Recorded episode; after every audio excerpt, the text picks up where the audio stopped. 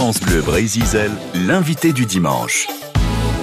Eh ben voilà, l'invité du dimanche, figurez-vous, connaît bien la musique. Il s'appelle Gérard Le Fondeur. Il est euh, l'auteur donc de ces nouvelles aventures d'Anatole de Braz, dont l'enquête nous mène euh, cette fois-ci à Douarnenez pour euh, sa dernière livraison chez Palémon. Le sang de Douarnenez. Bonjour Gérard Le Fondeur. Bonjour Laurent. Hum, donc, euh, originaire de la, région parisienne, on le rappelle, c'est en Bretagne que vous êtes installé du côté de, de hein, après une belle carrière dans l'industrie du disque, euh, chez Warner Music. Vous avez produit d'ailleurs Donné pour Donner, non? Voilà, je l'ai m'occupais du marketing et du commercial et effectivement j'étais là lorsqu'ils l'ont enregistré euh, en studio. Ah carrément. Voilà. Ah ouais. Donc euh, j'imagine que ça doit être euh, vibrant parce que oui oui c'est une belle introduction parce que j'étais assez proche de, de, Michel Berger et de France Gall mmh. et, et, voilà ils sont plus là malheureusement mais bon. Alors, euh, à quelques années près, puisque vous avez pris votre retraite aujourd'hui et que vous écrivez, euh, bah, quelques années près, vous, pourriez, vous auriez pu venir pour faire la promotion du dernier album d'Ayana Kemura. Donc, en revanche, ce sera le sang d'Edouard Nené, le bouquin. Voilà. Gérard Le Fondeur, que l'on connaît aujourd'hui donc comme écrivain, mais aussi euh, d'origine, enfin, de la création de la Maison Solidor, une maison d'édition pour les patrimoines et la culture bretonne. Vous avez été aussi réalisateur de documentaires, on le rappelle, Anne Stivel, euh, Triangle Braz, euh, Escalibur d'Alan Simon. Enfin voilà, vous en avez fait euh, pas mal des documentaires. Pas mal, oui. Avant de vous consacrer à, l'écriture. Le centre Douarnenez nous plonge dans le cœur de la cité des peines sardines. Je le disais au temps de la crise. Nous sommes en 1901. Un soir du 24 décembre, deux chaloupes sardinières ne rentrent pas. La vaillante, la Marivonne, deux chaloupes appartements, un même propriétaire, Fange Gonidec et enfin deux propriétaires. Il y a Fanche Kerlock également. On les appelle Fanche Aérobique. Hein, Voilà, deux, deux, patrons pêcheurs effectivement euh, qui ont coutume de pêcher ensemble dans une époque euh, difficile. Et on les entendait un soir du 24 décembre. Alors, ils étaient censés rentrer euh, le soir du 24 décembre, mais ils ne sont pas rentrés, mais ils, partaient le matin, puisque là, on était quand même dans la pêche côtière, puisque la majeure partie de Douarnenez, c'était la capitale de la sardine euh, française. Et il y avait quand même à l'époque euh, environ 600 euh, à 800 chaloupes. Et il y avait essentiellement une pêche côtière.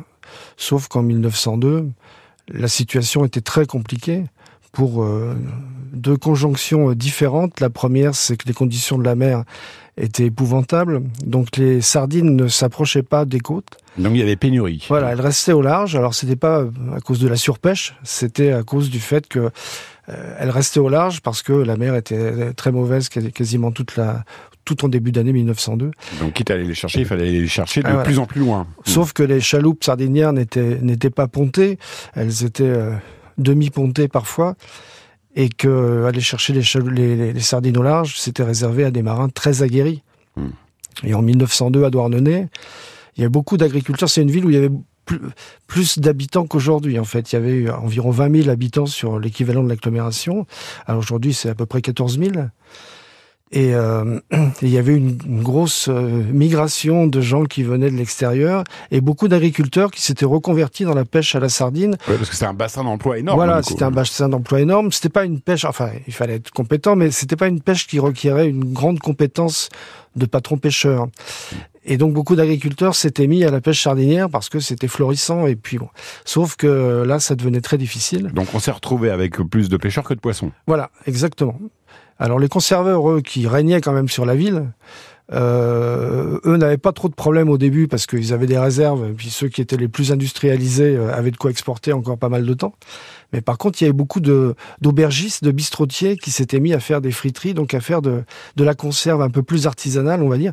Et ceux-là, ils ont euh, ils ont pris cher à l'époque. Donc il y avait un contexte économique, sociétal euh, très difficile, avec aussi bien entendu euh, beaucoup de marins qui se sont au chômage. Certains faisaient même la mendicité dans les rues. Et puis, euh, bien sûr, il y avait la détresse des ouvrières dans les conserveries, qui travaillaient dans des conditions épouvantables, pour des salaires de misère, puisqu'elles étaient payées au rendement, elles étaient payées au mille. Et leur salaire, c'était entre, entre 3 et 12 francs à l'époque par semaine. Il y a un lien justement entre la mer et la friterie, on en parlera parce que ça fait partie de, de l'enquête aussi, les enquêtes d'Anatal de Braz, le sang de Douarnenez, le dernier livre de Gérard Le Fondeur. Vous restez avec nous, on en reparle à nouveau dans quelques minutes. Toute l'actualité du football breton, c'est dans 100% Foot Braise. Analyse, décryptage, rencontre, le tout dans la bonne humeur pour parler des professionnels et des amateurs avec de nombreux invités. 100% Foot Braise, votre rendez-vous du lundi au vendredi de 18h à 19h. 100% Foot Braise sur France Bleu Braise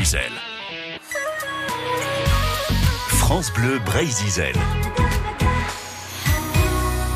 Les Enfoirés de retour, week-end spécial Enfoirés sur France Bleu. France Bleu qui est partenaire des Enfoirés, notamment de la collecte, hein, qui s'organise ce week-end dans tous les magasins, encore ce dimanche matin pour les enseignes qui ouvrent euh, le dimanche. Les Enfoirés qu'on retrouve avec popcorn salé. Alors, quitte à rajouter des trucs dans le caddie, éviter les popcorn salés, on, voilà, se base sur de l'alimentaire, mais aussi sur de l'hygiène dont ils ont énormément besoin en ce moment. Popcorn salé, voici les enfoirés, leur version. Je pourrais jouer le faux héros au milieu des flammes, repartir à zéro pour un supplément d'âme. Je pourrais te regarder dans les yeux, te dire que tout ira mieux. Je mettrai la musique plus fort pour plus entendre dehors. Allez, viens, je t'emmène loin. Regardez le monde s'écrouler. Il y aura du popcorn salé. Il y aura un nouveau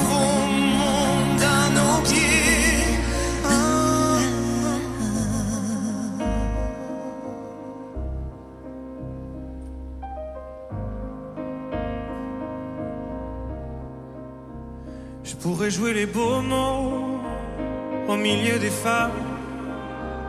Le premier domino de ton cœur qui s'emballe. Je pourrais te regarder dans les yeux, te dire qu'avant c'était mieux. Remettre la musique plus fort pour plus entendre nos remords. J'entendrai les braves étouffer les flammes j'éteindrai le chaos, tu seras ma femme. Et en se regardant dans les yeux, dire que demain sera mieux, je chanterai toujours plus fort pour qu'on m'entende dehors. Allez viens, je t'emmène loin, regarder le monde s'écouler il y aura du popcorn salé. Il y aura un nouveau monde à nos pieds. Allez, viens, je t'emmène loin. Regardez le monde s'écrouler. Il y aura du popcorn salé. Il y aura un nouveau monde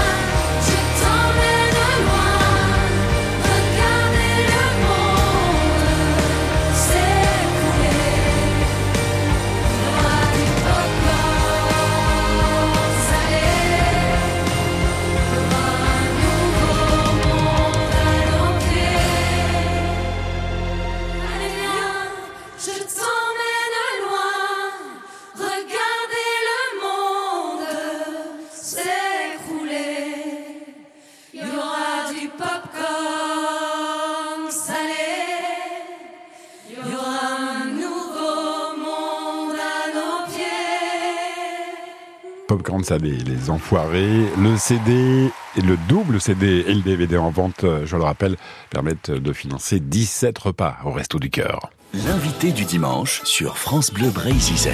Notre invité Gérard Le Fondeur pour les nouvelles enquêtes d'Anatole Dobraz qui nous mènent à Douarnenez. Le sang de Douarnenez, c'est ce dernier polar euh, qui euh, nous mène donc au cœur de la cité de, de Pensardine.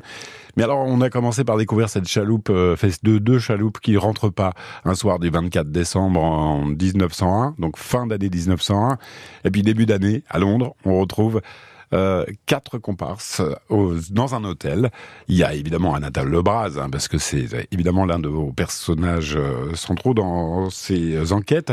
Il est en bonne compagnie. Il y a Arthur Conan Doyle, qui vient de quitter sa vie de médecine pour de l'écriture. Hein, ça fait déjà dix ans qu'il qu écrit. Il vient même de faire paraître en 1902 Le chien de Baskerville, s'il me semble. Hein, c'est oui, ça.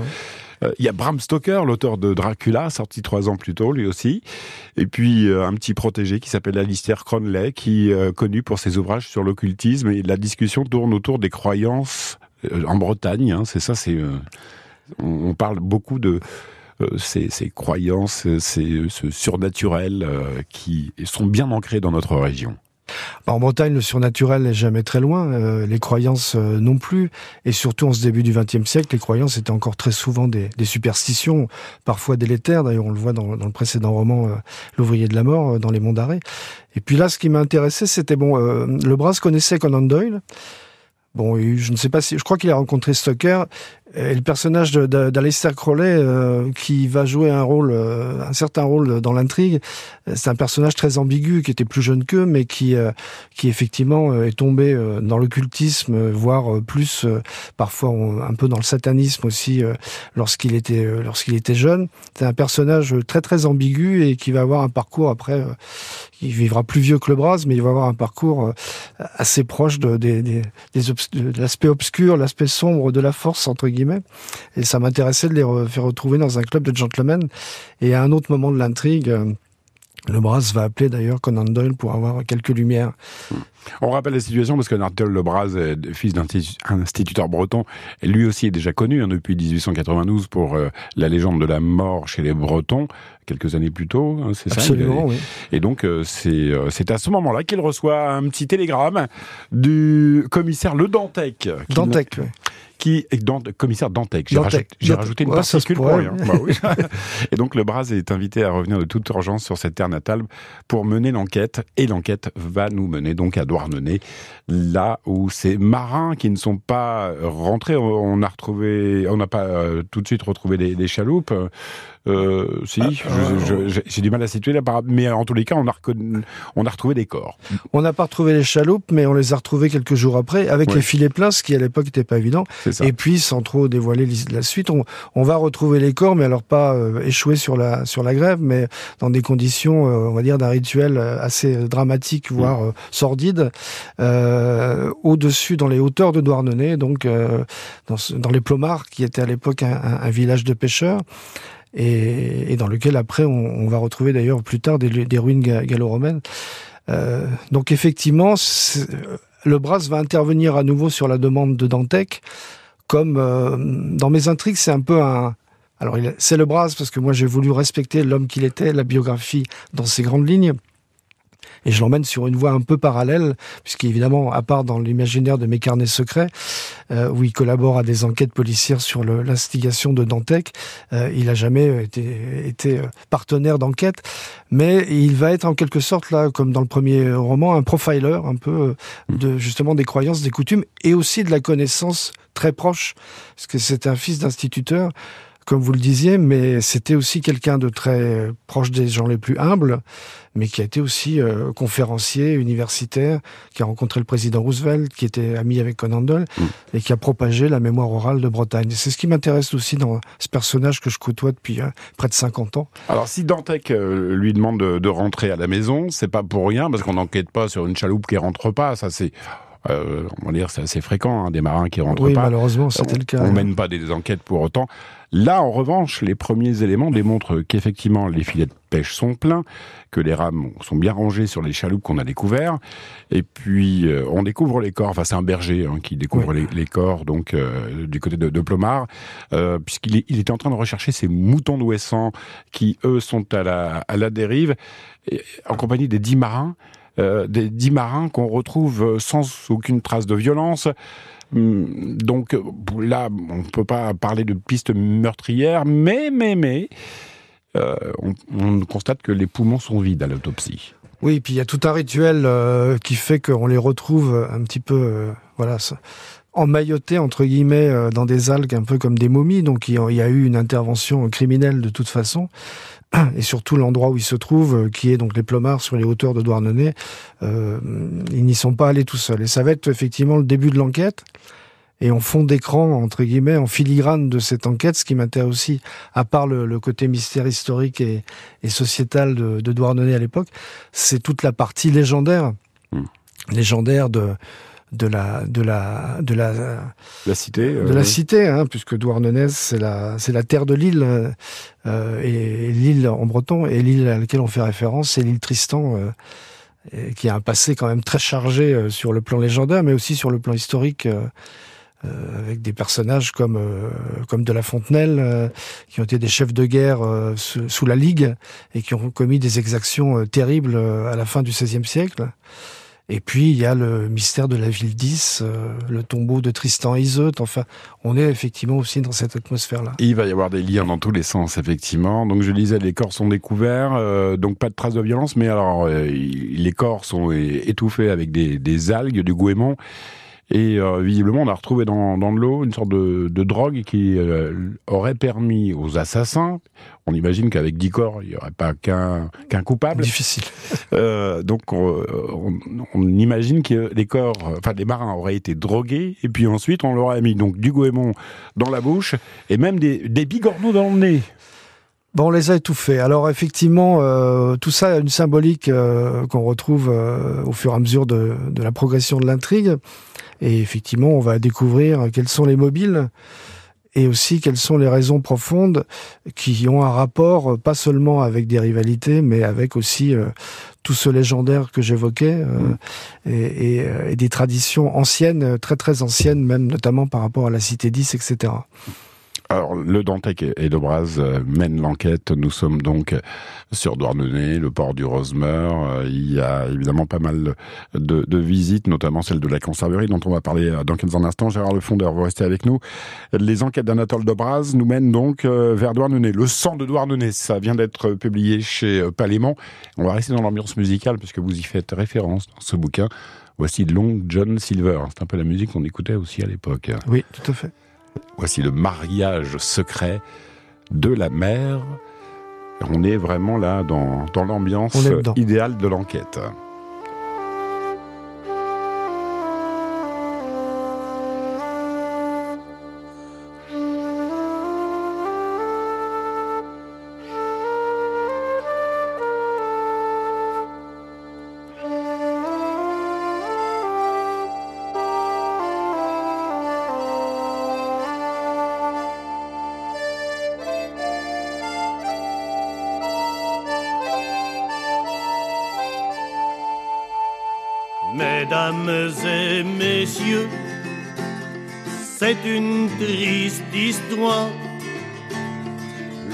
Mariage secret de la mer et du vent. Mesdames et messieurs, prenez vos mouchoirs, versez quelques larmes pour les pauvres amants. Versez quelques larmes pour les pauvres amants. Début des temps, la mer était bleue. Elle se prélassait lisse comme un arriva le vent qui fut amoureux d'une telle beauté qui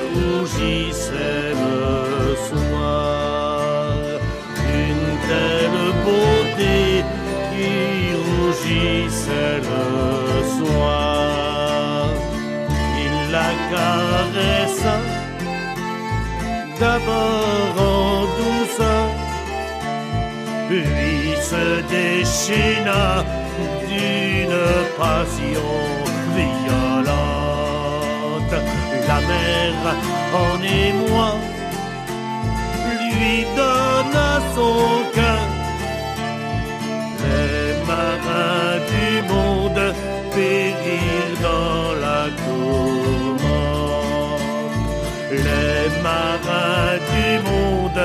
monde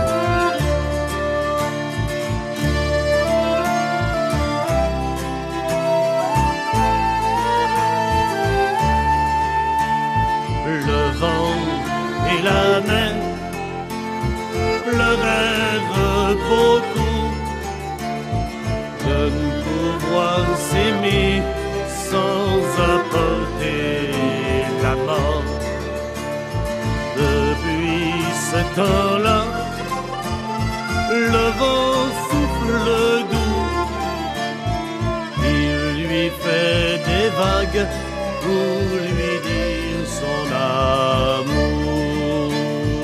Il lui fait des vagues pour lui dire son amour.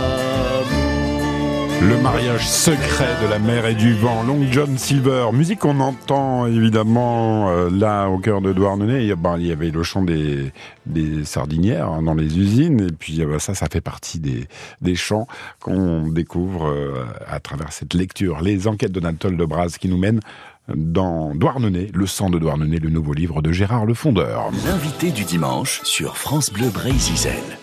Ambiance musicale, vous y teniez. Bah, vous êtes, euh, vous avez été patron de Warner, donc forcément, euh, il y avait forcément un clin d'œil à la musique à, faire. Hein.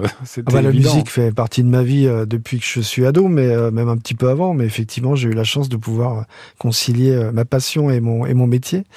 Donc j'étais effectivement euh, directeur marketing et commercial pendant de nombreuses années chez Warner, Mm. avant d'aller avant d'aller voir ailleurs pour faire euh, créer ma propre maison d'édition.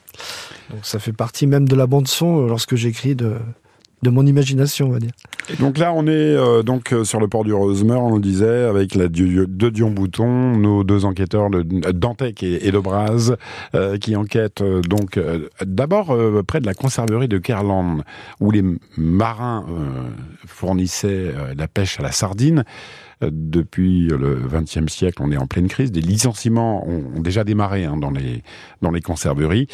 Euh, il rencontre l'administrateur qui euh, est antipathique de la haute bourgeoisie douarneniste. Et puis, on fait la rencontre également de sa fille, qui, alors, le monde est petit, hein. c'est la cousine du commissaire. Voilà, alors cousine à la mode de Bretagne, mais il y a aussi une histoire, une histoire d'amour euh, qui s'est un petit peu euh, arrêtée dans l'œuf entre guillemets euh, entre eux, et donc c'est assez embarrassant pour Dantec de retrouver cette personne. Mm. Et c'est aussi dans le cœur de l'intrigue un élément très important. Euh, sans tout dévoiler, parce que effectivement, ça va influer pas mal sur le cours, non De seulement sur le cours de l'enquête, mais sur le cours de la suite. Ah, il s'était pas vu. l'histoire. Il s'était pas vu depuis depuis 9 ans. Elle est devenue euh, charmante. Il y avait déjà eu un petit coup de cœur, mais là Ah c'est oui, encore, oui, oui. c'est encore pire. Et, et son prénom en plus c'est Isolt, sachant que Tristan n'est pas loin, enfin Lille. voilà, donc c'est pas tout à fait un hasard non plus, effectivement. Bon, on va pas en dire plus les enquêtes d'Anatole Le, Lebras, le sang de, avec euh, bon, toute euh, l'histoire de Douarnenez qui ressurgit à travers ce bouquin.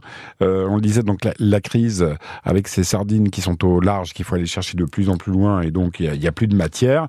Euh, L'arrivée des, bateaux moteurs aussi, hein, c'est à peu près la, la- même période. Alors, à titre exceptionnel, parce qu'effectivement, un personnage euh, qui a un rôle plus qu'important dans l'histoire, c'est le moins qu'on puisse dire, euh, et qui a, une fortune personnelle euh, dont il a plus ou moins hérité, euh, est équipé d'un des premiers bateaux euh, d'Emler à moteur. Euh, et euh, bon, c'était quand même très très rare, hein, c'était réservé à des gens euh, très fortunés, Mhm. mais euh, ça fait partie aussi de l'intrigue. Ce que j'aime bien, c'est à la fois reconstituer... euh, les progrès de, de, début de ce XXe siècle, et puis de montrer aussi l'écart. On parlait de, de, de Douarnenez, qui était quand même une ville coupée en deux, parce que euh, du côté de Tréboul, c'était un peu euh, toutes les, tous les châteaux de conserveurs qui étaient sur, le, sur les hauts de, du Guet, qui étaient euh, Port-Rue, tout ça, etc. C'était la haute bourgeoisie voilà. de Et puis, il y avait la misère des ouvriers, des ouvrières, et, mmh. et c'était quand même une ville très partagée, ce qui a expliqué aussi qu'en 1905, le soulèvement, premier soulèvement avant celui de 24 qui est commémoré cette année, a eu lieu sous la, sur l'instigation d'une femme qui, qui, qui a emmené ses, ses, ouvrières avec elle pour, pour réclamer leur dû, qui était quand même le, le, la moindre des choses. Bon, on a eu du bol qu'ils n'aient pas construit un mur entre les deux. Quoi. Voilà, donc on, on, on, est dans cette atmosphère-là. C'est ce qui m'intéresse aussi dans l'écriture, c'est des fondations solides et puis euh, partir dans, dans la fiction.